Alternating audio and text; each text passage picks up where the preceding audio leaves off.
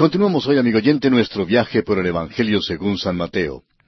En el capítulo 19 de este primer libro del Nuevo Testamento, cuyo estudio iniciamos hoy, encontramos lo siguiente. Jesús entra en Judea, proclama la norma de Dios para el matrimonio, presenta el único motivo lícito para el divorcio, bendice a los niños, se encuentra con un joven rico y menciona las recompensas de sus apóstoles en el reino venidero. En el desenlace de la acción en este Evangelio, nuestra atención se dirige ahora a la geografía. Jesús de nuevo entra en Judea viajando hacia Jerusalén por última vez antes de ser crucificado. Hay un propósito deliberado ahora en todo lo que hace y en todo lo que dice. Los versículos uno y dos de este capítulo diecinueve dicen Aconteció que cuando Jesús terminó estas palabras, se alejó de Galilea y fue a las regiones de Judea al otro lado del Jordán y le siguieron grandes multitudes y los sanó allí. Notamos aquí el movimiento de Jesús tanto en lo físico como en lo geográfico. Jesús se mueve gradualmente hacia el sur, hacia Jerusalén. En Cesarea de Filipo, Jesús anunció por primera vez su muerte. Así lo vimos en el capítulo 16 de este Evangelio, versículos 13 al 21. Volvió a Galilea en Mateo 17, 22. Ahora entra en Judea. Este no fue su primero ni su segundo viaje, pues ya había estado en Jerusalén en otras ocasiones. Mateo acentuó el ministerio galileo de Jesús y no su ministerio en Jerusalén. Jerusalén fue el lugar de su crucifixión y no de su coronación. En el tiempo del versículo que acabamos de leer, Jesús está en la orilla oriental del Jordán. Las multitudes siguieron a Jesús y él las sanó. Aquí una vez más quisiéramos juntar dos palabras y acentuar lo que ya ha sido acentuado varias veces antes. Una palabra es multitudes y la otra es sanó. No fueron solamente unos pocos los que fueron sanados, sino multitudes las que fueron sanadas. Al pasar el tiempo, esto nos impresiona más y más. Ahora, si uno cree que es sanador, pues no sería malo ir a los hospitales para desocuparlos. Eso es lo que hizo nuestro Señor cuando pasó aquí en la tierra. Sanó a todos. Si alguien quería ser sanado, podía ser sanado si solo acudía a Jesús. Y así multitudes fueron sanadas.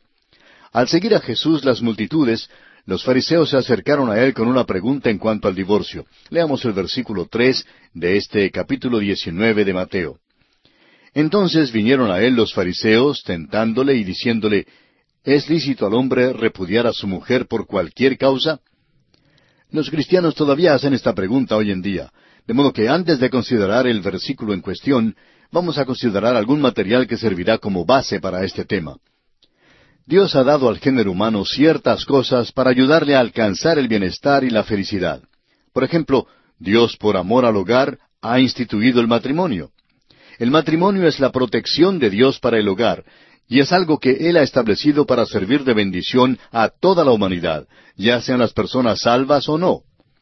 Dios ha dado la pena de muerte para la protección de una nación y para proteger las vidas de las personas que viven bajo su jurisdicción. Dios dio la ley del sábado para la protección de la salud de cada individuo. Un día de descanso por semana fue designado para darle descanso al hombre, de modo que pudiera llevar a cabo su trabajo durante los otros seis días. Tenemos pues aquí leyes para el individuo, la familia y la nación. En el principio Dios dio solamente algunas leyes generales, pero más tarde las amplificó y las hizo más específicas. Ahora, al pasar a esta pregunta que tiene que ver con el matrimonio y el divorcio, vemos que es formulada dentro del contexto pequeño de la nación de Israel, por supuesto, pero el Señor la responde a la luz del cristianismo de hoy en día. Los fariseos le dijeron, ¿Es lícito al hombre repudiar a su mujer por cualquier causa? La ley mosaica había permitido el divorcio sobre una base liberal.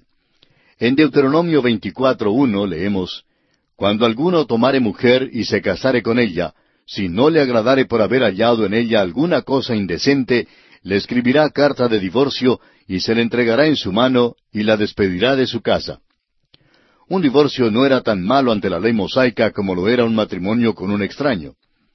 En Levítico capítulo 22 versículos 12 y 13 leemos, La hija del sacerdote, si se casare con varón extraño, no comerá de la ofrenda de las cosas sagradas, pero si la hija del sacerdote fuere viuda o repudiada y no tuviere prole, y si hubiere vuelto a la casa de su padre, como en su juventud, podrá comer del alimento de su padre, pero ningún extraño coma de él.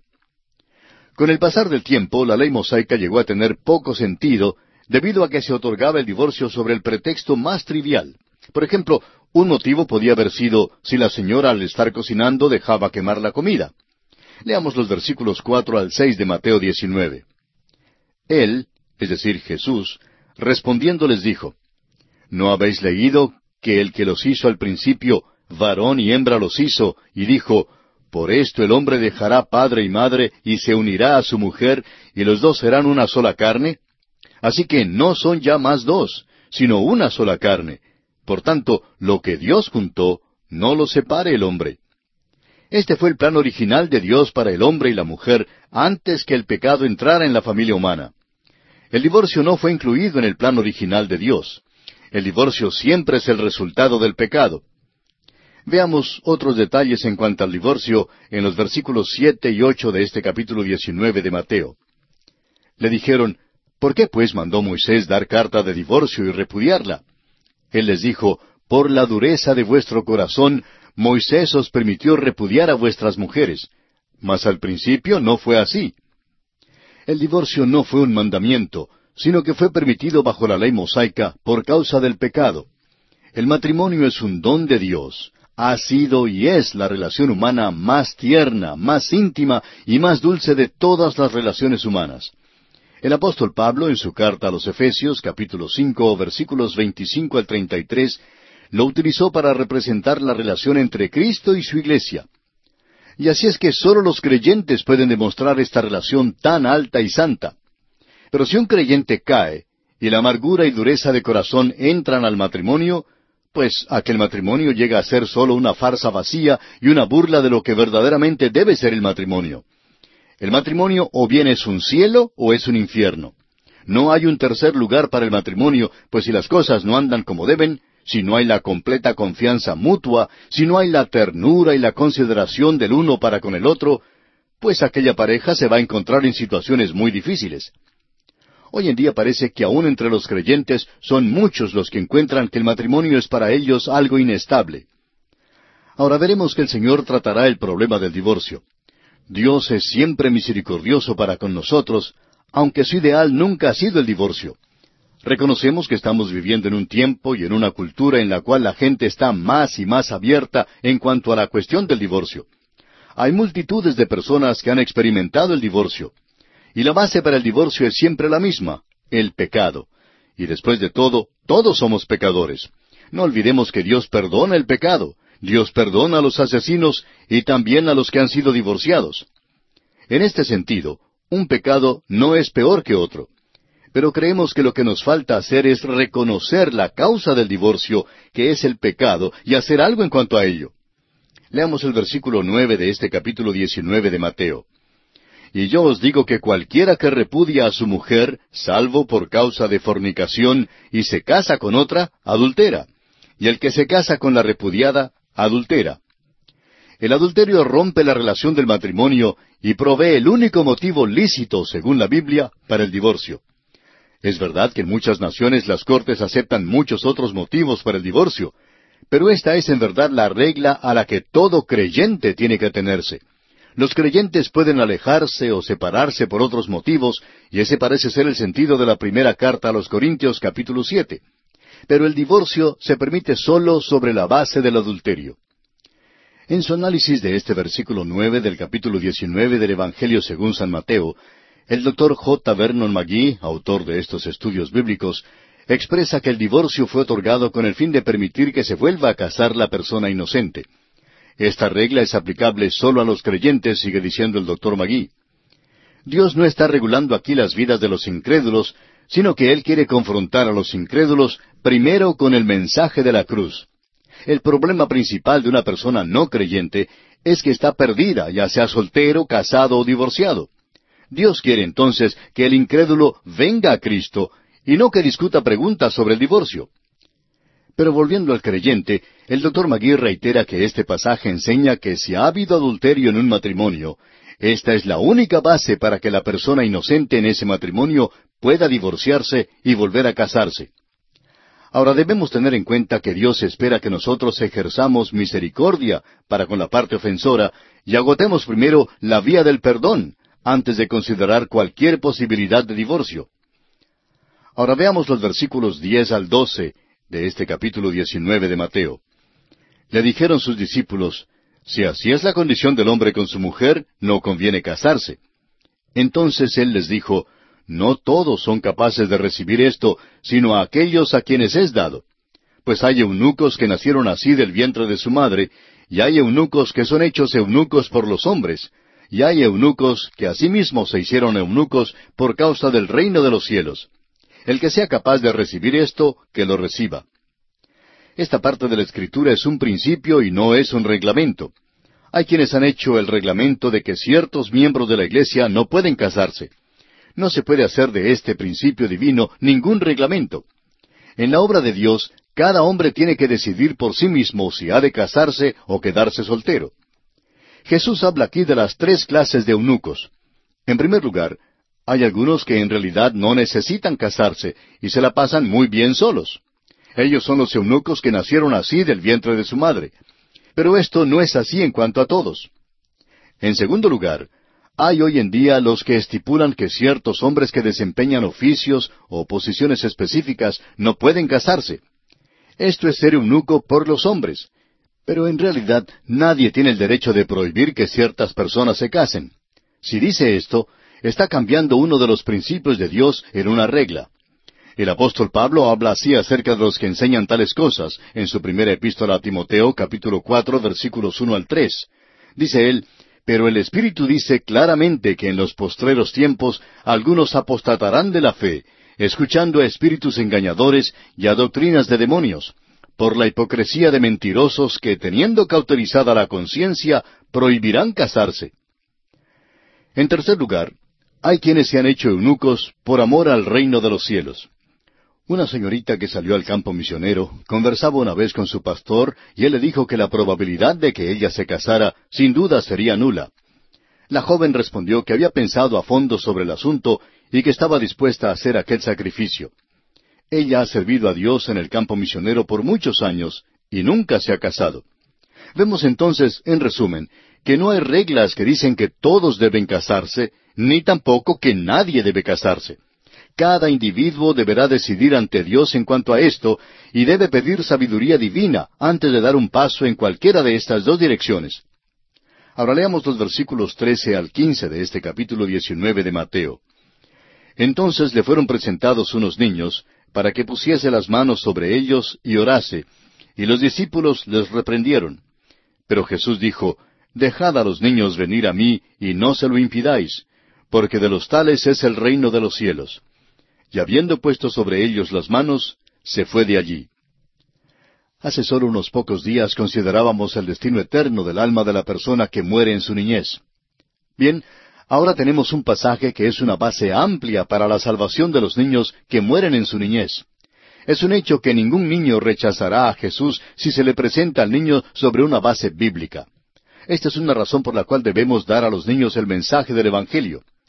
Alguien dirá, espere un momento, todos los hombres podrían ser salvos si los alcanzáramos durante su niñez. Pero esto no es verdad porque todos alcanzan la edad de la responsabilidad más tarde en la vida. Tratemos pues de que penetre el Evangelio a los corazones de los niños, a fin de que cuando alcancen la edad de la responsabilidad hagan entonces una decisión para Cristo.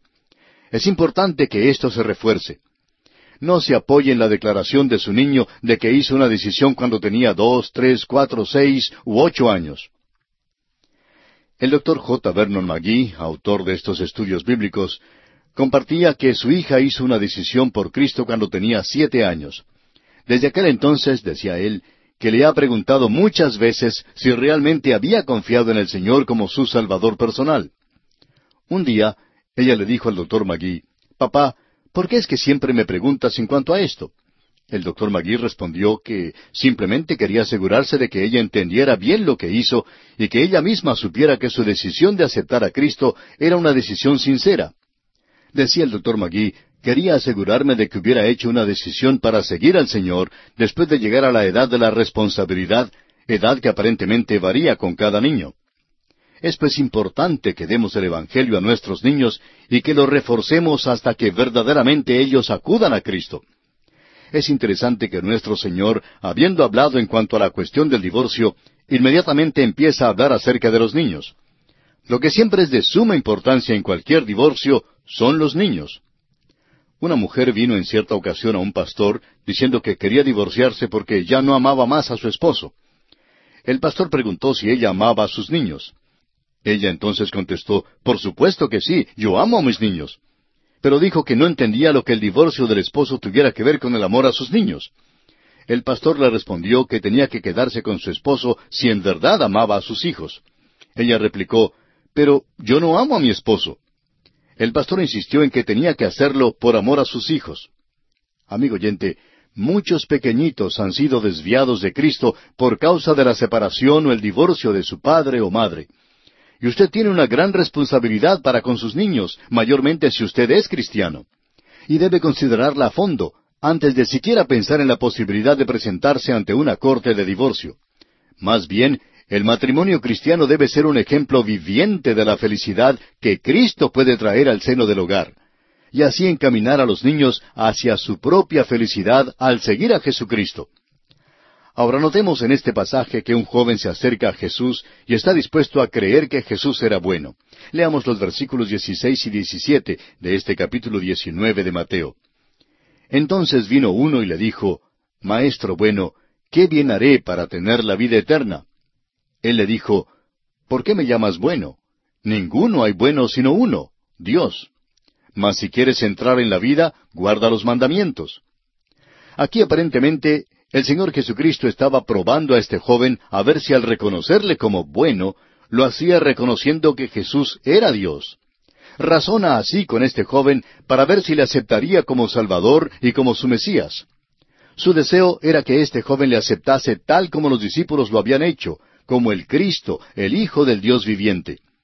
De modo que el Señor habla al joven sobre los mandamientos que tiene que ver con la relación del hombre con los otros hombres. Ahora los versículos 18 al 20 nos ponen al tanto de la pregunta de este joven. Le dijo, ¿cuáles? Y Jesús dijo, no matarás, no adulterarás, no hurtarás, no dirás falso testimonio, honra a tu padre y a tu madre, y amarás a tu prójimo como a ti mismo. El joven le dijo, Todo esto lo he guardado desde mi juventud. ¿Qué más me falta? El joven reconoció que le faltaba algo en su vida, y sin embargo se atrevió a decir que había guardado estos mandamientos. Ahora bien, los mandamientos que mencionó el Señor fueron los últimos en el Decálogo, y son los que tienen que ver con las relaciones entre los hombres. Los primeros tienen que ver con la relación de los hombres para con Dios. Pero aquí el Señor no los usa porque estaba razonando con el joven. Ahora en el versículo 21 veamos la respuesta de Jesús. Jesús le dijo, Si quieres ser perfecto, Anda, vende lo que tienes y dalo a los pobres, y tendrás tesoro en el cielo. Y ven y sígueme. El seguir a Jesús le habría hecho ver a este joven que él no estaba guardando los primeros mandamientos que tienen que ver con la relación del hombre para con Dios. En esta ocasión, el Señor Jesús ya está en camino a la cruz. De manera que si este hombre hubiera decidido seguir a Jesús, pronto se encontraría también al pie de la cruz. Sin embargo, algo le impedía seguir al Señor. En su caso, fueron sus riquezas el tropiezo. Pero para otras personas, el tropiezo podría ser cualquier otra cosa que le impidiese seguir al Señor. Veamos entonces lo que acontece con este joven. Leamos el versículo 22. Oyendo el joven esta palabra, se fue triste porque tenía muchas posesiones. Las riquezas impidieron que este joven siguiera al Señor Jesucristo. Pero hay tantas otras cosas también que impiden que los hombres sigan al Señor. Amigo oyente, ¿cuál es la cosa que le aleja a usted de Cristo? Quizá sea la riqueza, o quizá pueda ser la membresía en una iglesia. Son muchos los que se confían tanto en esto que no quieren saber nada de una fe personal en Jesucristo. Creen que las ceremonias religiosas son suficientes. Pero la realidad de las cosas es que sin una fe personal en Cristo Jesús están tan perdidos como cualquier tribu que nunca ha escuchado el Evangelio. Esperamos que no haya nada en su vida, amigo oyente, que le esté impidiendo acudir a los pies de Jesucristo. Leamos ahora los versículos 23 y 24 de Mateo capítulo 19.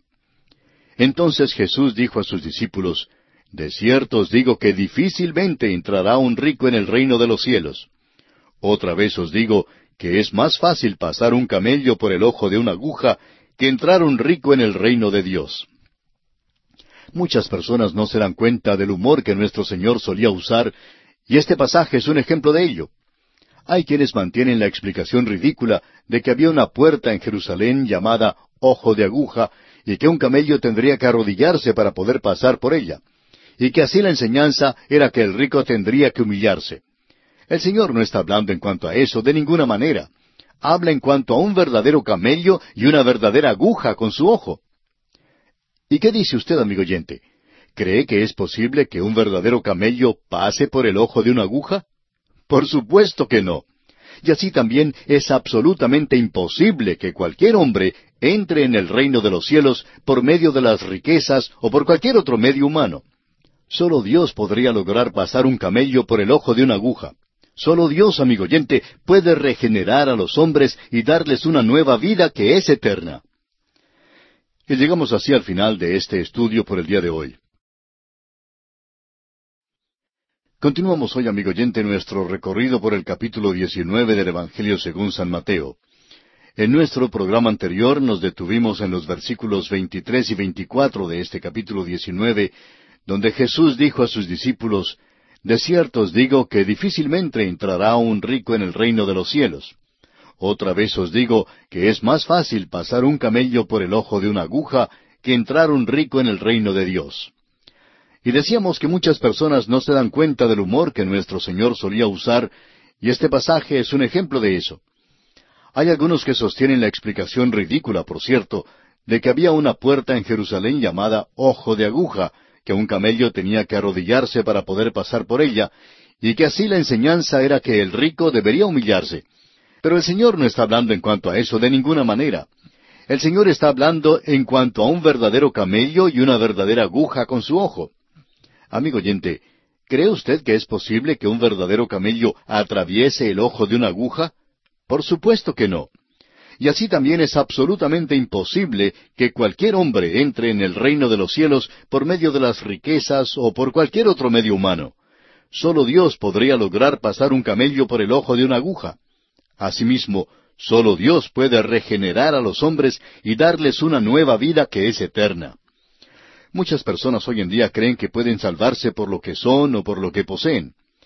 Pero usted es verdaderamente salvo, amigo oyente, cuando reconoce que es pecador, que es como un mendigo delante de Dios, sin nada que ofrecer a Él por su salvación. Mientras una persona crea que puede hacer algo o que puede pagar a Dios por su salvación, no podrá obtener su salvación de ninguna manera, de la misma forma que un camello no puede pasar por el ojo de una aguja. Veamos ahora los versículos 25 y 26 de este capítulo 19 de Mateo. Sus discípulos, oyendo esto, se asombraron en gran manera, diciendo, ¿Quién pues podrá ser salvo? Y mirándolos Jesús les dijo, Para los hombres esto es imposible, mas para Dios todo es posible. No hay nada, amigo oyente, que usted pueda ofrecer a Dios por su salvación. Cuando usted se acerque a Él con las manos vacías y tendidas a Él por fe, entonces Él le salvará. Él ya ha provisto todo lo necesario para su salvación y gozo eternos por medio de Jesucristo su Hijo, quien murió y resucitó por nosotros, comprándonos vida eterna con su propia sangre. Lo único que podemos hacer es encomendarnos a los méritos de Jesús y aceptarle como nuestro todo suficiente Salvador. Leamos ahora los versículos 27 hasta el 30. Entonces, respondiendo Pedro, le dijo, He aquí nosotros lo hemos dejado todo y te hemos seguido. ¿Qué pues tendremos? Y Jesús les dijo, De cierto os digo que en la regeneración, cuando el Hijo del Hombre se siente en el trono de su gloria, vosotros que me habéis seguido, también os sentaréis sobre doce tronos para juzgar a las doce tribus de Israel. Y cualquiera que haya dejado casas, o hermanos, o hermanas, o padre, o madre, o mujer, o hijos, o tierras por mi nombre, recibirá cien veces más y heredará la vida eterna. Pero muchos primeros serán postreros, y postreros primeros. Simón Pedro dijo, Señor, hemos hecho un sacrificio grande en seguirte. ¿Recibiremos alguna recompensa? El Señor no lo reprendió. Hay una recompensa para todos los que se sacrifican por amor a Jesús. muchos santos no conocidos hoy en día, cuyos nombres el mundo ignora, algún día serán los primeros en la presencia de Dios. Y así, amigo oyente, concluye este estudio del capítulo 19 del Evangelio según San Mateo. Y entramos ahora en la consideración del capítulo 20. En este capítulo encontramos la parábola de los obreros de la viña. Jesús da el cuarto y el quinto anuncio de su muerte venidera. La madre de Jacobo y Juan pide el puesto a la derecha y a la izquierda de Jesús para sus hijos. Y Jesús da vista a dos ciegos a orillas del camino. Este capítulo veinte principia con la parábola de los obreros de la viña, en la que el Señor Jesús continúa las observaciones sobre las recompensas que comenzara en el capítulo anterior. Este capítulo trae a su fin la sección que parece marcar el compás de la acción en Mateo. Desde este capítulo en adelante, el ritmo aumenta y el Señor se mueve directamente hacia la cruz. Este capítulo también hace una contribución importante, aclarando mejor conceptos que hasta entonces eran oscuros sobre el presente estado del reino de los cielos. La parábola sobre los obreros en la viña establece el principio de cómo se otorgarán las recompensas en el reino de los cielos.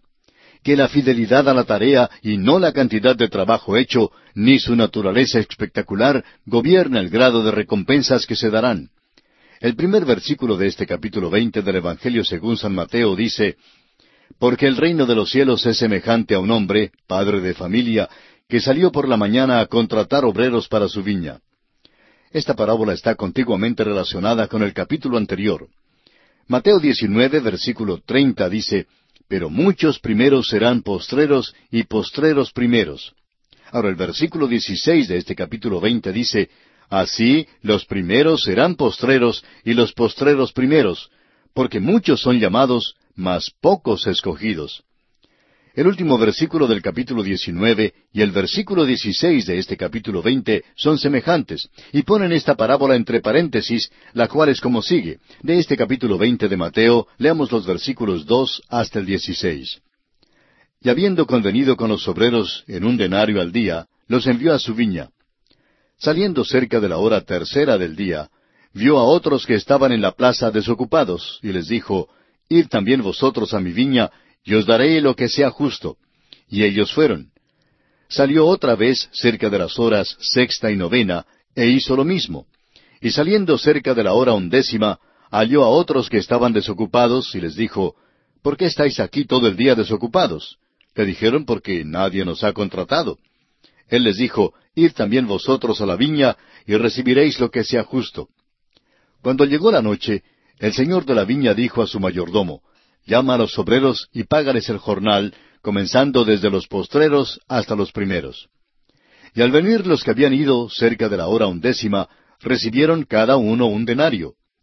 Al venir también los primeros, pensaron que habían de recibir más, pero también ellos recibieron cada uno un denario.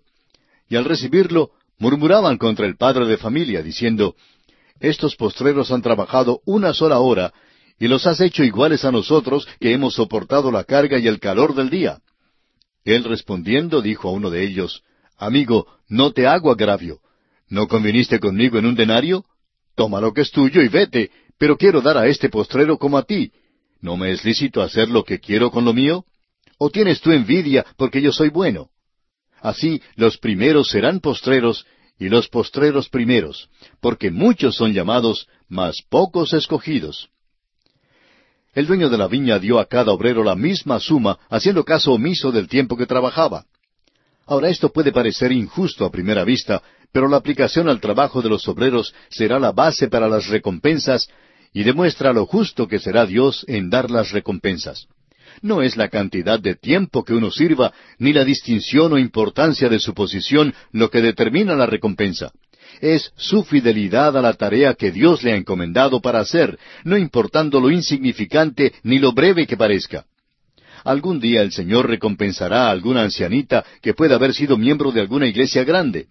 Entonces el pastor hablará al miembro de la junta directiva y le dirá, ¿La conoce?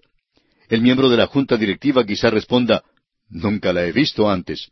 Ella no cantó en el coro, ni fue presidenta de ninguna de las sociedades, nunca enseñó una clase en la escuela dominical. Aquella ancianita no ha hecho nada y mira la manera en que el Señor la ha recompensado. Sin duda hallaremos que esta querida ancianita era una viuda con un hijito. Nunca habló a miles de personas como hablan algunos evangelistas y predicadores, pero fielmente crió a su hijito en el hogar. Su hijo llegó a ser misionero y sirvió a Dios. La viuda hizo lo que Dios le dio que hiciera. Alguien dirá, bueno, ella no trabajó con tanto ahínco como yo. Esta viudita, amigo oyente, no trabajó quizá con tanto ahínco como muchos han trabajado, pero Dios no dará la recompensa por la cantidad de trabajo hecho, sino por nuestra fidelidad en hacer la tarea que Él nos ha encomendado que hagamos. Leamos ahora los versículos 17 al 19. Subiendo Jesús a Jerusalén, tomó a sus doce discípulos aparte en el camino y les dijo, He aquí subimos a Jerusalén, y el Hijo del Hombre será entregado a los principales sacerdotes y a los escribas, y le condenarán a muerte, y le entregarán a los gentiles para que le escarnezcan, le azoten y le crucifiquen, mas al tercer día resucitará. Jesús y sus discípulos parten del valle Jordán, y se dirigen hacia Jerusalén donde pronto morirá el Señor en la cruz. Estos versículos exponen claramente que fue la intención reconocida del Señor de morir informa a sus discípulos por cuarta vez lo que sucederá en Jerusalén. Sus planes, sin embargo, no concordaron con el programa de los doce discípulos. Por tanto, el Señor les explica nuevamente sus intenciones. Considere usted, amigo oyente, el significado de todo esto. El Señor deliberadamente fue a Jerusalén para morir en una cruz por usted y por mí. Esto de cierto merece nuestra especial atención. En aquel mismo tiempo en que Jesús da su anuncio significativo sobre su muerte que se aproximaba, la madre de Jacobo y Juan vino a Jesús para pedirle un favor que aparece en los versículos veinte al veintiuno de este capítulo veinte del Evangelio según San Mateo. Entonces se le acercó la madre de los hijos de Zebedeo con sus hijos, postrándose ante él y pidiéndole algo. Él le dijo, ¿Qué quieres? Ella le dijo, Ordena que en tu reino se sienten estos dos hijos míos, el uno a tu derecha y el otro a tu izquierda. En cualquier otra ocasión y en cualquier otro tiempo, esta petición hubiera sido una petición muy natural de una madre que tenía aspiraciones para sus hijos. En este caso, sin embargo, ella no comprendía el ambiente ni el sentido de lo que realmente estaba ocurriendo en aquel tiempo. El Señor le contesta, y al leer la escritura siguiente vamos a excluir una porción que no se encuentra en el griego original en nuestros mejores manuscritos. Los versículos 22 y 23 dicen, Entonces Jesús respondiendo dijo, ¿No sabéis lo que pedís? ¿Podéis beber del vaso que yo he de beber? Y ellos le dijeron, Podemos. Él les dijo, A la verdad de mi vaso beberéis. Pero el sentaros a mi derecha y a mi izquierda no es mío darlo, sino a aquellos para quienes está preparado por mi Padre. En el versículo 22, la pregunta, y ser bautizados con el bautismo con que yo soy bautizado, se omite en los mejores manuscritos. En el versículo 23, la frase, y con el bautismo con que yo soy bautizado seréis bautizados, también es excluida de los mejores manuscritos. Cuando estos dos versículos son leídos sin estas frases, el sentido es claro. El Señor no dijo que cedería arbitrariamente el puesto a su derecha ni a su izquierda al que Él escogiera, ni dijo que no había un puesto a su derecha y a su izquierda, sino que será dado a quienes está ya preparado por su Padre. Ahora quisiéramos dirigir su atención de una manera cuidadosa a lo que vamos a decir. La salvación se recibe sin más que pedirla. Usted no hace nada, completamente nada para ser salvo. Pero su puesto y su recompensa en el cielo se determinan por lo que usted hace aquí, esto es un asunto muy importante y muchos cristianos lo han perdido de vista. Amigo oyente, ¿qué clase de puesto está preparando usted para sí mismo? Todos debemos trabajar para lograr un puesto, aunque no podemos trabajar para lograr la entrada en el cielo. Recibimos la salvación solo por medio de la maravillosa gracia de Cristo al poner nuestra confianza total en Él. El apóstol Pablo en su carta a los Filipenses capítulo tres versículo catorce dijo, prosigo a la meta, al premio del supremo llamamiento de Dios en Cristo Jesús. La dificultad con los cristianos hoy en día es que son muy pocos los que tratan de ganar algo. Tenemos que reconocer que la salvación es un regalo, pero nos hace falta, en cambio, participar en la carrera para recibir una recompensa. Los versículos 24 al 27 dicen, Cuando los diez oyeron esto, se enojaron contra los dos hermanos. Entonces Jesús, llamándolos, dijo, Sabéis que los gobernantes de las naciones se enseñorean de ellas, y los que son grandes ejercen sobre ellas potestad. Mas entre vosotros no será así, sino que el que quiera hacerse grande entre vosotros será vuestro servidor, y el que quiera ser el primero entre vosotros será vuestro siervo. Nosotros discípulos se enojaron porque ellos querían también sentarse en los mejores puestos, a la derecha y a la izquierda del Señor. El Señor da aquí un nuevo concepto sobre el servicio y la grandeza, el cual debe estar muy claro en las mentes de quienes se ocupan en el servicio cristiano. No haga usted a un lado a otros ministros en su esfuerzo por ser un ministro del Evangelio. Si trata de llegar a ser oficial en la iglesia, no llegue a serlo a costa de otros. El camino a la grandeza y la manera de servir es buscando el puesto más bajo. Ahora el versículo 28 dice, como el Hijo del Hombre no vino para ser servido, sino para servir y para dar su vida en rescate por muchos. Bajo la sombra de los muros de Jerusalén, Jesús informa una vez más a los discípulos de la inminencia de la cruz. Este es un gran versículo y cada cristiano debe aprenderlo de memoria. Este versículo debe estar sembrado y tan arraigado en nuestra mente que cuando llegue la oportunidad para testificar, nos será posible contar exactamente la razón por la cual Jesucristo vino al mundo y cuál fue su misión. Leamos ahora el versículo 29 de este capítulo 20. Al salir ellos de Jericó, les seguía una gran multitud. Vemos aquí que Jesús y sus discípulos van desde Jericó hacia Jerusalén, que es la dirección opuesta a la que tomó el hombre que bajó desde Jerusalén a Jericó, aquel hombre que cayó entre ladrones. El Señor va desde Jericó a Jerusalén para morir crucificado entre dos ladrones. Muchas personas se preguntan, ¿por qué no se defendió Jesús ante sus jueces? Cuando fue a Jerusalén para morir, el Señor no se defendió porque tomó el lugar suyo y el lugar mío, amigo oyente, y nosotros somos los culpables de pecado. No hubo ninguna defensa y por eso mismo el Señor no habló en su juicio. Llevó Él nuestro pecado, sufrió nuestro castigo con el objeto de morir en nuestro lugar para que nosotros, usted y yo, amigo oyente, tengamos vida y vida eterna. Acéptele hoy en su corazón como su Salvador personal. Dios le ayude a hacerlo. Y de esta manera ponemos punto final al estudio de hoy. Dios mediante, en nuestro próximo programa continuaremos con este capítulo veinte del Evangelio según San Mateo y daremos comienzo al estudio del capítulo veintiuno. Continuamos hoy, amigo oyente, nuestro estudio en el Evangelio según San Mateo. Estamos ahora al final del capítulo veinte de este Evangelio y vamos a leer los versículos treinta y treinta y uno que dicen y dos ciegos que estaban sentados junto al camino, cuando oyeron que Jesús pasaba, clamaron diciendo, Señor, Hijo de David, ten misericordia de nosotros. Y la gente les reprendió para que callasen, pero ellos clamaban más, diciendo, Señor, Hijo de David, ten misericordia de nosotros. Fíjese usted la insistencia de estos dos ciegos. Note también cómo se dirigieron a Jesús diciéndole, Señor, Hijo de David. Esto demostraba que estos ciegos reconocían la majestad de Jesús. La sirofenicia en el principio lo llamó Hijo de David, pero el Señor, recuerda usted, le recordó que ella no tenía ningún reclamo sobre él de esta manera. Estos hombres, sin embargo, eran judíos y en verdad tenían algún reclamo sobre él, y lo ejercieron. Ahora notemos los versículos treinta y dos y treinta y tres de este capítulo veinte de Mateo. Y deteniéndose Jesús los llamó y les dijo, ¿Qué queréis que os haga? Ellos le dijeron, Señor, que sean abiertos nuestros ojos. El problema de estos hombres parecía ser obvio. ¿Por qué les preguntó el Señor qué era lo que ellos querían que hiciese por ellos? Amigo oyente, cuando usted acude al Señor Jesucristo, usted tendrá que confesar que es pecador. Si no lo confiesa, no puede ser salvo. Debe venir como pecador para ser salvo. Esta es la ofensa de la cruz.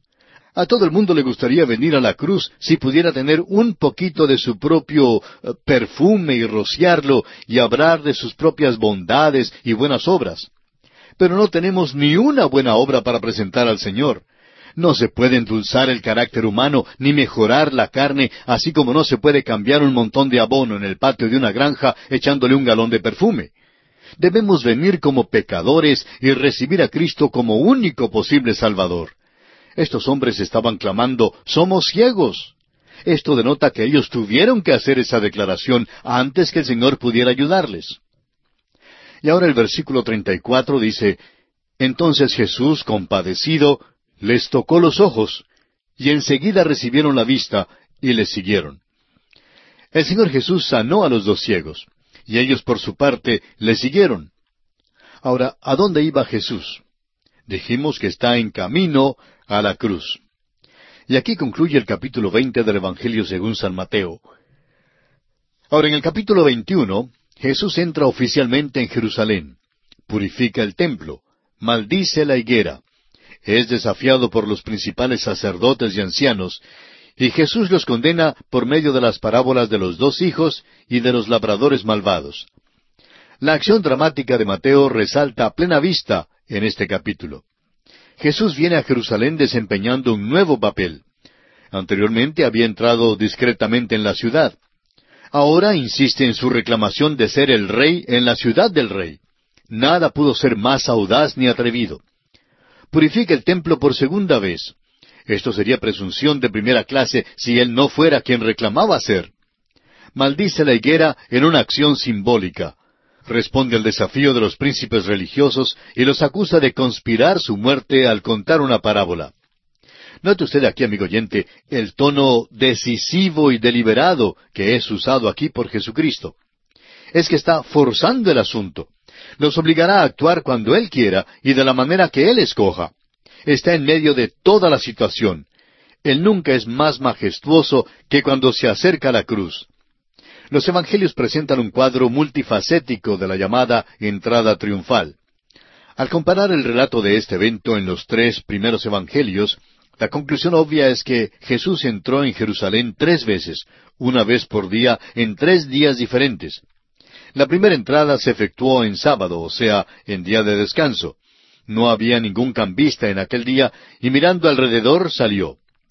El evangelista Marcos, en el capítulo once de su Evangelio, versículo once, dice, Y entró Jesús en Jerusalén y en el templo, y habiendo mirado alrededor todas las cosas, como ya anochecía, se fue a Betania con los doce.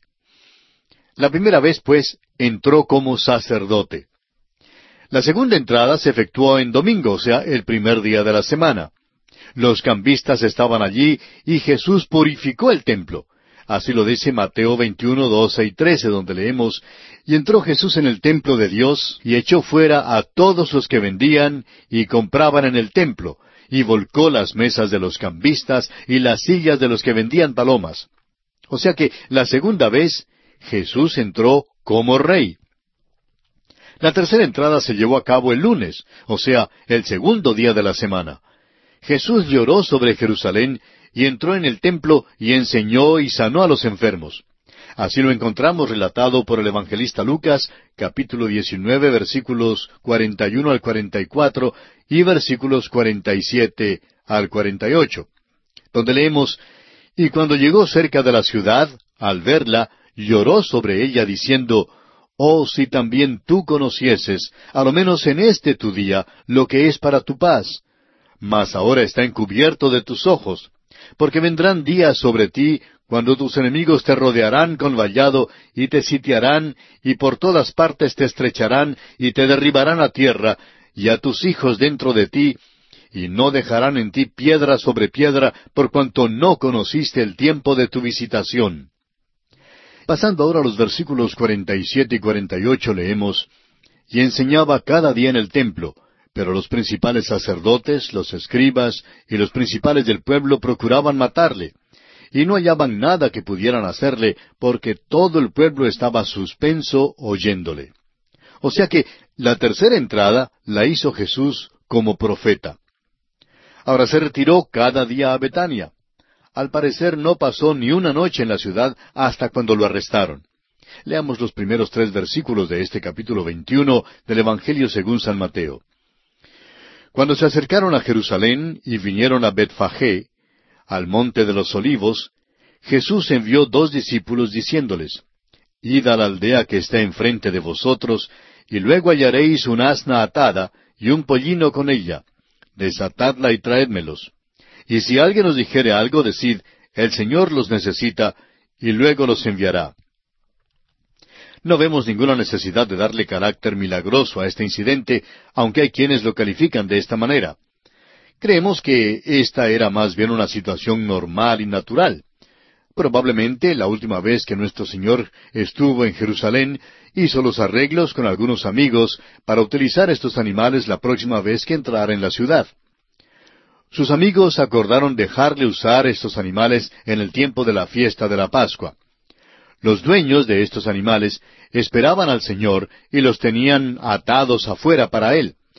Jesús dijo a sus discípulos lo que debían decir en caso de que alguien les hiciera alguna pregunta para que supieran que el Señor era quien los había enviado en este mandado.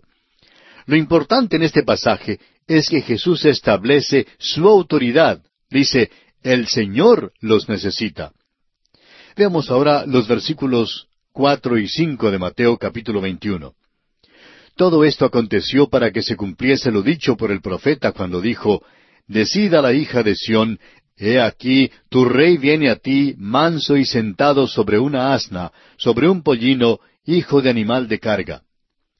Esta es una cita de Zacarías capítulo nueve, versículo nueve, donde dice, Alégrate mucho, hija de Sión, da voces de júbilo, hija de Jerusalén. He aquí tu rey vendrá a ti, justo y salvador, humilde y cabalgando sobre un asno, sobre un pollino, hijo de asna. Hay ciertas omisiones importantes en la cita que se hace en Mateo, lo cual se nota al hacer una muy cuidadosa comparación. Alégrate mucho, hija de Sión, se omite aquí en Mateo. Asimismo, justo y salvador. La conclusión que sacamos es que estas porciones serán cumplidas en su segunda venida, que será la verdadera entrada triunfal. Jesús no era manso por el hecho de que montaba un asna. Los reyes montaban este animal. A pesar del hecho de que montaba un asna y que se ofreció como rey, mantuvo su humildad. Ahora los versículos ocho y nueve dicen, Y la multitud, que era muy numerosa, tendía sus mantos en el camino, y otros cortaban ramas de los árboles y las tendían en el camino. Y la gente que iba delante y la que iba detrás aclamaba diciendo, Hosana al Hijo de David, bendito el que viene en el nombre del Señor, Hosana en las alturas. Esta multitud no sabía el significado completo de esta acción. Unos pocos días después, el mismo gentío gritaba, Crucifíquenlo. Aún los discípulos no sabían el significado sino hasta más tarde. El evangelista Juan, en el capítulo doce de su Evangelio, versículo dieciséis, dice, Estas cosas no las entendieron sus discípulos al principio, pero cuando Jesús fue glorificado, entonces se acordaron de que estas cosas estaban escritas acerca de él y de que se las habían hecho. Ahora leamos los versículos diez y once de este capítulo veintiuno de San Mateo. Cuando entró él en Jerusalén, toda la ciudad se conmovió diciendo, ¿quién es este?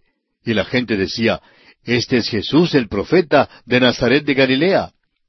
Sin duda, había muchas personas que no sabían quién era Jesús, porque él se había mantenido alejado de Jerusalén durante mucho de su ministerio. El Señor obliga a Jerusalén a considerar su reclamo real por un momento final. Leamos ahora los versículos doce y trece de este capítulo veintiuno. Y entró Jesús en el templo de Dios, y echó fuera a todos los que vendían y compraban en el templo, y volcó las mesas de los cambistas y las sillas de los que vendían palomas, y les dijo, Escrito está, mi casa, casa de oración será llamada, mas vosotros la habéis hecho cueva de ladrones. El Señor hace uso de un lenguaje acérrimo, duro, al limpiar el templo. Esta acción de Jesús concluye oficialmente su ministerio hacia la nación israelita. Después que el Señor limpió el templo, Muchos vinieron para recibir ayuda y fueron sanados. Note usted que Mateo enfatiza este hecho. Leamos el versículo catorce. Y vinieron a él en el templo ciegos y cojos, y los sanó. Los principales sacerdotes se resintieron del hecho de que Jesús sanara a estas personas. En el versículo quince leemos, Pero los principales sacerdotes y los escribas, viendo las maravillas que hacía, y a los muchachos aclamando en el templo y diciendo, Hosana al Hijo de David, se indignaron. Solo el Evangelio de Mateo cuenta de las curaciones que fueron la causa para que los niños en el templo aclamaran Hosana al Rey de Reyes. Sigamos ahora con los versículos 16 y 17 de este capítulo 21 de Mateo. Y le dijeron, ¿Oyes lo que éstos dicen? Y Jesús les dijo, Sí, ¿nunca leísteis, de la boca de los niños y de los que maman perfeccionaste la alabanza? Y dejándolos salió fuera de la ciudad, a Betania, y posó allí. Y dejándolos indica el rechazo de Jesús a los líderes religiosos. Debemos recordar que la llamada entrada triunfal culminó en la cruz. Él vendrá la segunda vez en un verdadero triunfo. El escritor a los Hebreos nos dice en el capítulo nueve de esta carta, versículo veintiocho, Así también Cristo fue ofrecido una sola vez para llevar los pecados de muchos, y aparecerá por segunda vez, sin relación con el pecado, para salvar a los que le esperan. La segunda vez que venga el Señor a la tierra, se afirmarán sus pies sobre el monte de los olivos. El profeta Zacarías, en el capítulo catorce y versículo cuatro de su libro, dice, Y se afirmarán sus pies en aquel día sobre el monte de los olivos, que está enfrente de Jerusalén al oriente, y el monte de los olivos se partirá por en medio, hacia el oriente y hacia el occidente, haciendo un valle muy grande. Y la mitad del monte se apartará hacia el norte, y la otra mitad hacia el sur. Luego el Señor entrará en Jerusalén. Su verdadera entrada triunfal será en su segunda venida. Su primera entrada en Jerusalén lo llevó hacia la cruz para morir allí por nuestros pecados. Y por medio de su muerte y resurrección se nos ofrece la salvación eterna. Ahora los versículos 18 y 19 de este capítulo 21 de Mateo dicen, Por la mañana, volviendo a la ciudad, tuvo hambre. Y viendo una higuera cerca del camino, vino a ella, y no halló nada en ella sino hojas solamente, y le dijo, Nunca jamás nazca de ti fruto. Y luego se secó la higuera. Ha habido muchísima dificultad en tratar de interpretar el significado de este incidente de la higuera. Hemos escuchado toda clase de ideas en cuanto a lo que representa la higuera. La higuera, a nuestro parecer, es simbólica de Israel, como nos dice Mateo capítulo 24, no había ningún fruto en la nación, sino solamente las hojas exteriores del ritual de una religión muerta. Y esto el Señor condenó. La nación de Israel seguía un ritual religioso, pero no tenía ningún poder.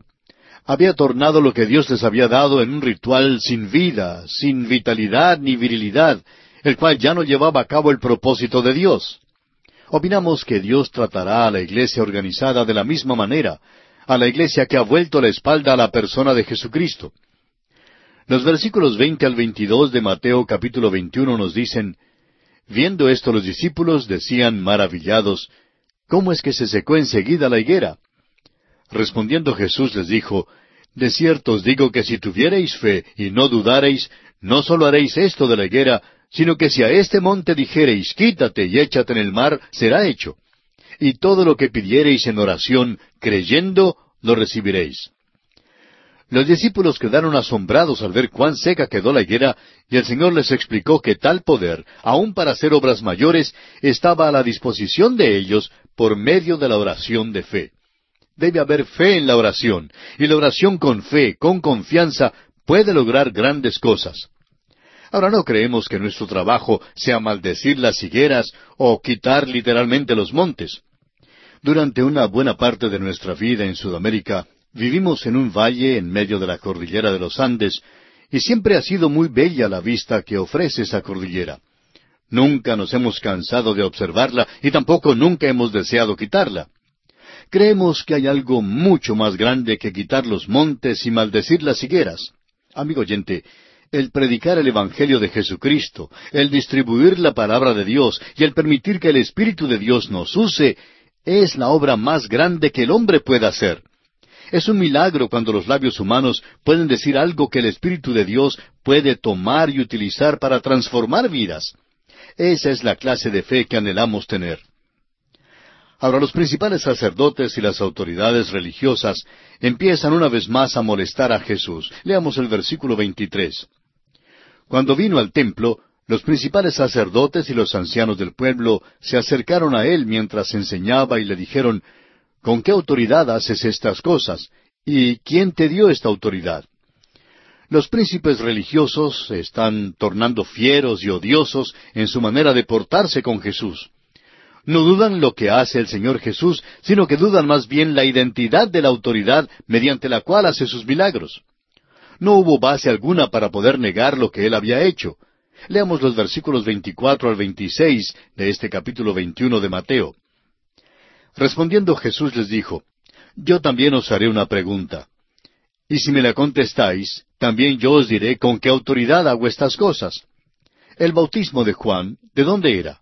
¿Del cielo o de los hombres? Ellos entonces discutían entre sí diciendo, Si decimos del cielo, nos dirá, ¿por qué pues no le creísteis? Y si decimos de los hombres, tememos al pueblo porque todos tienen a Juan por profeta.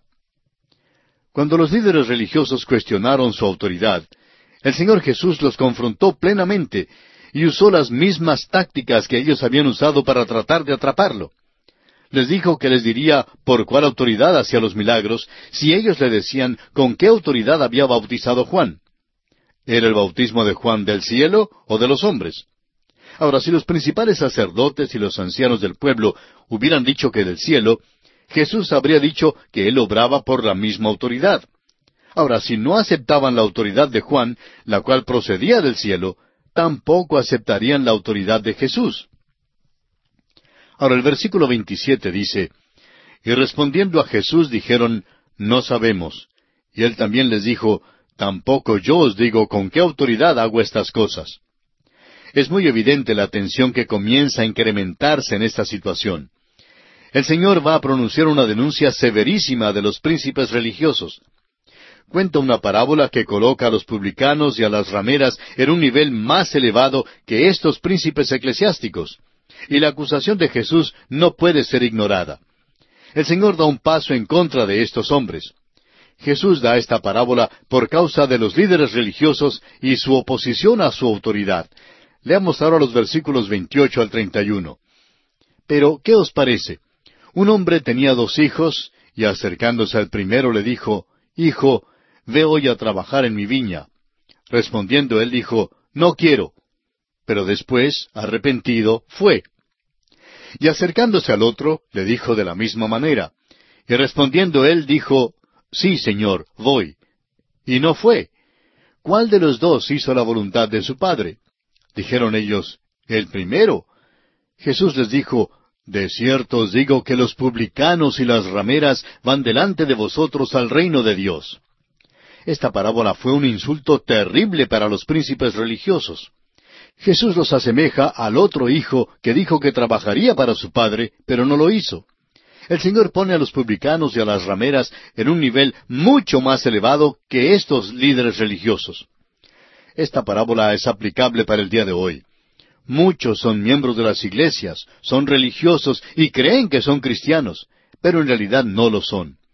Hoy en día la humanidad está en busca de la realidad. Desea tener algo que se pueda apoyar en medio de estos días difíciles de oscuridad, confusión y desespero. Si todo lo que usted tiene, amigo oyente, es solamente una religión exterior, entonces usted necesita ser transformado por Jesucristo. El apóstol Pablo en su segunda carta a los Corintios, capítulo cinco, versículo diecisiete, dice, De modo que si alguno está en Cristo, nueva criatura es las cosas viejas pasaron, y aquí todas son hechas nuevas. Si usted acude a Jesucristo ahora mismo, hoy puede ser usted una nueva criatura. El Señor le ayude a hacerlo. Y aquí nos detenemos por hoy, amigo oyente. Retornaremos en nuestro próximo programa en la continuación de este Continuamos hoy, amigo oyente, considerando el capítulo 21 del Evangelio según San Mateo. Y en nuestro estudio anterior estábamos considerando la parábola de los dos hijos. Dijimos que Jesús había dado esta parábola por causa de los líderes religiosos y su oposición a su autoridad divina. Leamos una vez más los versículos 28 al 31 de este capítulo 21 del Evangelio según San Mateo. Pero, ¿qué os parece? Un hombre tenía dos hijos y acercándose al primero le dijo, Hijo, ve hoy a trabajar en mi viña. Respondiendo él dijo, No quiero. Pero después, arrepentido, fue. Y acercándose al otro le dijo de la misma manera. Y respondiendo él dijo, Sí, Señor, voy. Y no fue. ¿Cuál de los dos hizo la voluntad de su Padre? Dijeron ellos, el primero. Jesús les dijo, De cierto os digo que los publicanos y las rameras van delante de vosotros al reino de Dios. Esta parábola fue un insulto terrible para los príncipes religiosos. Jesús los asemeja al otro hijo que dijo que trabajaría para su padre, pero no lo hizo. El Señor pone a los publicanos y las rameras en un nivel más elevado que estos líderes religiosos. Esta parábola es aplicable para el día de hoy. Muchos son miembros de las iglesias, son religiosos y creen que son cristianos, pero no lo son en realidad. Hoy en día la humanidad está en busca de la realidad, desea tener algo en que se pueda apoyar en medio de estos días difíciles de oscuridad, confusión y desespero. Amigo oyente, si todo lo que usted tiene es solamente una religión exterior, necesita entonces ser transformado por Jesucristo. El apóstol Pablo en su segunda carta a los Corintios capítulo cinco versículo diecisiete dice de modo que si alguno está en Cristo, nueva criatura es. Las cosas viejas pasaron, he aquí todas son hechas nuevas. Los publicanos y las rameras sabían que eran pecadores, pero en el principio no querían acudir al Señor. Más tarde, sin embargo, vinieron y el Señor los recibió.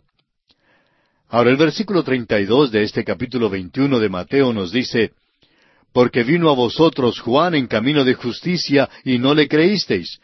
Pero los publicanos y las rameras le creyeron, y vosotros viendo esto, no os arrepentisteis después para creerle. Los príncipes religiosos tenían una religión de adornos exteriores, pero sin nada verdadero en su interior. Cuando uno acepta a Cristo como Salvador, el interior no es simplemente redecorado, sino que es transformado totalmente, hecho de nuevo como una nueva criatura. El Señor no había terminado todavía de hablar con estos hombres, y antes que ellos pudieran volverse para salir, Jesús ya había comenzado a darles otra parábola. Esta parábola es dada como una amonestación final a la nación de Israel. Leamos los versículos 33 hasta el 41 de Mateo capítulo 21. Oíd otra parábola. Hubo un hombre, padre de familia, el cual plantó una viña, la cercó de vallado, cavó en ella un lagar, edificó una torre, y la arrendó a unos labradores y se fue lejos. Y cuando se acercó el tiempo de los frutos, envió sus siervos a los labradores para que recibiesen sus frutos. Mas los labradores, tomando a los siervos, a uno golpearon, a otro mataron, y a otro apedrearon. Envió de nuevo otros siervos más que los primeros, e hicieron con ellos de la misma manera. Finalmente les envió a su hijo, diciendo, Tendrán respeto a mi hijo. Mas los labradores, cuando vieron al hijo, dijeron entre sí, Este es el heredero, venid, matémosle, y apoderémonos de su heredad. Y tomándole le echaron fuera de la viña, y le mataron. Cuando venga pues el señor de la viña, ¿qué hará aquellos labradores? Le dijeron, a los malos destruirá sin misericordia y arrendará su viña a otros labradores que le paguen el fruto a su tiempo. Esta parábola de los labradores malvados continúa contestando la pregunta en cuanto a la autoridad de Jesús al demostrar que Él era el Hijo de Dios, el cual fue enviado del Padre. Los príncipes religiosos no pudieron escapar al significado de esta parábola. Aunque no se puede insistir en todos sus detalles, hay muchas analogías que se ven con toda claridad. El padre de familia, sin duda, representa a Dios el Padre, y su Hijo es el Señor Jesucristo. Los labradores malvados representan a Israel. La muerte de Jesús a mano de estos hombres es una profecía de lo que iba a tener lugar. Aunque los líderes religiosos judíos no comprendieron todo el significado de esta parábola cuando Jesús la dio, al poco rato la entendieron bien. Leamos ahora los versículos 42 y 43. Jesús les dijo, ¿Nunca leísteis en las Escrituras, la piedra que desecharon los edificadores ha venido a ser cabeza del ángulo? ¿El Señor ha hecho esto y es cosa maravillosa a nuestros ojos? Por tanto os digo que el reino de Dios será quitado de vosotros y será dado a gente que produzca los frutos de él. Es interesante notar que el Señor cambió la expresión el reino de los cielos por el reino de Dios. Hizo esto porque está preparándose para incluir a los gentiles y a cualquier otro que quisiera venir a Él en su reino. Explica con claridad el hecho de que quitará de Israel el reino y lo dará a una nación que produzca los frutos de él. Aquella nación es la iglesia. Ahora el versículo 44 dice, Y el que cayere sobre esta piedra será quebrantado, y sobre quien ella cayere le desmenuzará. El Señor dirigió la atención de los príncipes religiosos al Antiguo Testamento para que vieran allí la analogía de la piedra en él mismo. Es el reino de Dios y no el reino de los cielos el que es quitado de Israel y dado a la iglesia. La única manera en que una persona puede entrar en la iglesia es aceptando a Jesucristo y su obra en la cruz. Caer sobre la piedra es venir a Cristo hoy en día para recibir la salvación y rechazar a Cristo equivale a esperar que la piedra caiga sobre uno más tarde en juicio.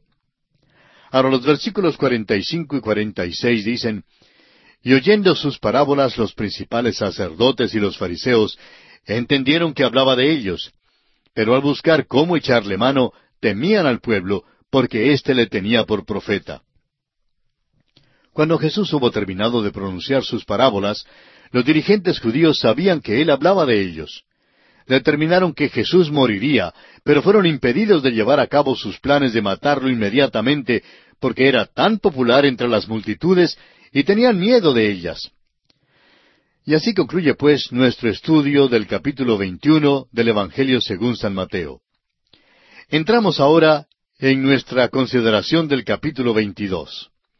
En este capítulo Jesús da la parábola del banquete de bodas para el hijo del rey. Contesta también y hace callar a los herodianos, a los saduceos y a los fariseos. Este es un capítulo significativo porque marca el fin del choque verbal entre Jesús y los príncipes religiosos. La parábola del rey que hizo un banquete de bodas es una continuación de la respuesta de Jesús a los principales sacerdotes y ancianos respuesta que comenzó en el capítulo 21 con las parábolas de los dos hijos y del padre de casa que demanda el fruto de su viña.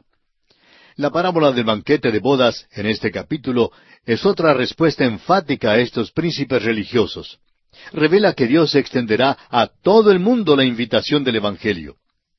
Luego siguen las respuestas penetrantes de Jesús a tres grupos destacados de la nación judía en aquel entonces, los herodianos, los saduceos y los fariseos. Vamos a mirar un poco en detalle a estos tres grupos. Primero, los herodianos eran un partido político que favorecía a la casa de Herodes.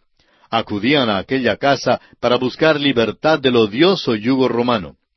Era un partido estrictamente político y no religioso.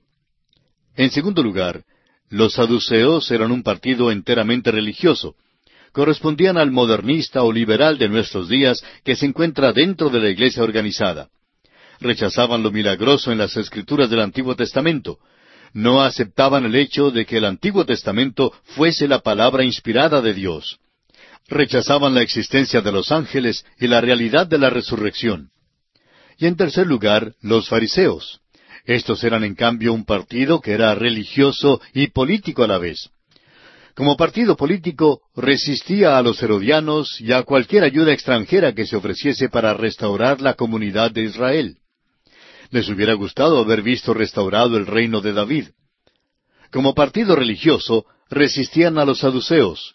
Correspondían a los que hoy llamamos fundamentalistas, o sea, al grupo que hoy es conservador en cuanto a su teología aceptaban la inspiración de las escrituras del Antiguo Testamento, lo milagroso, la resurrección y los ángeles.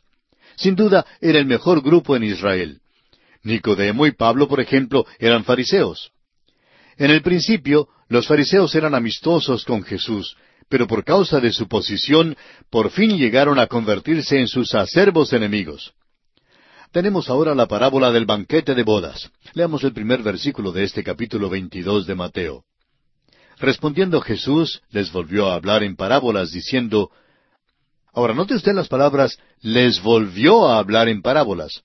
Esta pequeña frase indica que Jesús todavía se dirige a los principales sacerdotes y ancianos mencionados en Mateo 21, versículo 23.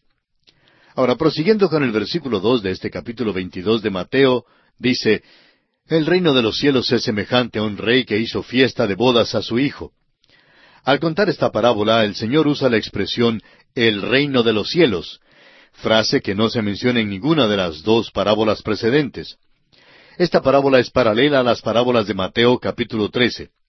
El énfasis está sobre cómo y por qué empezó esta edad, y no en cuanto a la conclusión de la edad. Los versículos tres al seis dicen, Y envió a sus siervos a llamar a los convidados a las bodas, mas éstos no quisieron venir.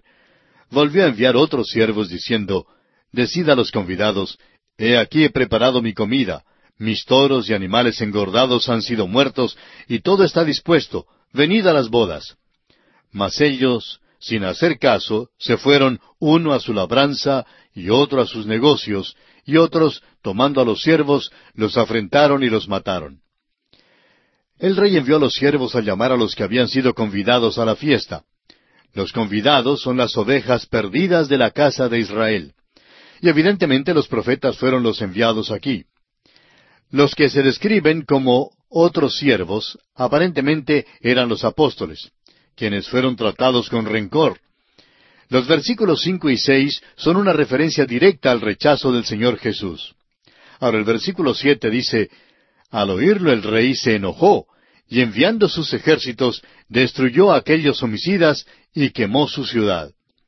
Esto sin duda se refiere a la destrucción de Jerusalén en el año setenta después de Jesucristo por Tito el Romano. Ahora los versículos ocho y nueve dicen, Entonces dijo a sus siervos, Las bodas a la verdad están preparadas, mas los que fueron convidados no eran dignos. Id pues a las salidas de los caminos y llamad a las bodas a cuantos halléis. La invitación se está anunciando ahora. Esto es un cambio definitivo en el método y modo del mensaje se refiere a esta presente edad. Ahora leamos los versículos diez al catorce que dicen así. Y saliendo los siervos por los caminos, juntaron a todos los que hallaron, juntamente malos y buenos, y las bodas fueron llenas de convidados. Y entró el rey para ver a los convidados, y vio allí a un hombre que no estaba vestido de boda, y le dijo, Amigo, ¿cómo entraste aquí sin estar vestido de boda? Mas él enmudeció. Entonces el rey dijo a los que servían, Atadle de pies y manos y echadle en las tinieblas de afuera. Allí será el lloro y el crujir de dientes, porque muchos son llamados y pocos escogidos. Puesto que la invitación es para todos, existe el peligro de venir sin satisfacer las demandas o condiciones del rey. El vestido de boda es la justicia de Cristo, la cual es esencial para la salvación y es provista a todos aquellos que creen. El apóstol Pablo lo explica en su carta a los Romanos capítulo tres, versículos veintiuno y veintidós, diciendo, Pero ahora, aparte de la ley, se ha manifestado la justicia de Dios, testificada por la ley y por los profetas, la justicia de Dios por medio de la fe en Jesucristo para todos los que creen en Él, porque no hay diferencia. No se puede venir a las bodas sin llevar el vestido de bodas. Hay muchas personas que dicen que correrán su riesgo ante Dios y que le hablarán cuando estén en su presencia. En esta parábola, el hombre sin vestido de boda quedó sin palabras ante el rey. Amigo oyente, de usted depende si desea o no llevar el vestido de bodas. La invitación ha sido extendida a todos, pero tendrá usted que venir de acuerdo con las condiciones que el rey ha fijado. Ahora veamos la respuesta de Jesús a los herodianos. Los enemigos de Jesús lanzan ahora su furioso ataque final contra él. Los herodianos fueron los primeros en llegar. Eran un partido únicamente político y favorecían la casa de Herodes. Acudían a los de aquella casa buscando liberación del yugo romano. Al parecer fueron usados por los fariseos, quienes les habían sugerido lo que debían decir. Ahora es muy posible que muchos de los fariseos también fueran herodianos. En este caso, cuando los herodianos vinieron a Jesús, fue con el problema particular de ellos con respecto a dar tributo a César. Leamos los versículos quince y dieciséis de Mateo capítulo veintidós. Entonces se fueron los fariseos y consultaron cómo sorprenderle en alguna palabra. Y le enviaron los discípulos de ellos con los herodianos, diciendo, Maestro, sabemos que eres amante de la verdad y que enseñas con verdad el camino de Dios, y que no te cuidas de nadie, porque no miras la apariencia de los hombres. Los fariseos se pusieron de acuerdo con los herodianos sobre esta cuestión política. Ahora el versículo 17 dice, Dinos pues, ¿qué te parece? ¿Es lícito dar tributo a César o no? Esta era una pregunta maliciosa. Si el Señor decía que no, entonces sería considerado un traidor a Roma. Si decía que sí, entonces no podía ser su verdadero Mesías. Así que pensaban que lo habían puesto entre la espada y la pared. Pero nuestro Señor supo responderles. Leamos los versículos 18 al 22. Pero Jesús, conociendo la malicia de ellos, les dijo, ¿Por qué me tentáis, hipócritas? Mostradme la moneda del tributo. Y ellos le presentaron un denario. Entonces les dijo, ¿De quién es esta imagen y la inscripción? Le dijeron, de César. Y les dijo, Dad pues a César lo que es de César, y a Dios lo que es de Dios. Oyendo esto, se maravillaron, y dejándole, se fueron. Jesús los denunció y los llamó hipócritas, pero también contestó su pregunta. Hizo que ellos mismos suplieran el dinero para la lección objetiva, porque sin duda él mismo no tenía dinero propio. El dinero que le mostraron era la moneda de curso legal del gobierno romano, una moneda romana. Su contestación fue muy asombrosa porque les dijo a los herodianos que ellos le debían algo a César y también a él. Debían dar tributo a César porque usaban el dinero romano, caminaban en los caminos romanos y gozaban de por lo menos una cierta medida de paz. Por eso debían dar a César las cosas que eran de César. Pero les dijo también que tenían una responsabilidad para con Dios de dar las cosas que eran de Dios a Dios. Aunque debían algo a César, eso no eliminaba su obligación y responsabilidad para con Dios. Al escuchar entonces esta contestación del Señor a su maliciosa pregunta, los herodianos le dejaron y siguieron su camino.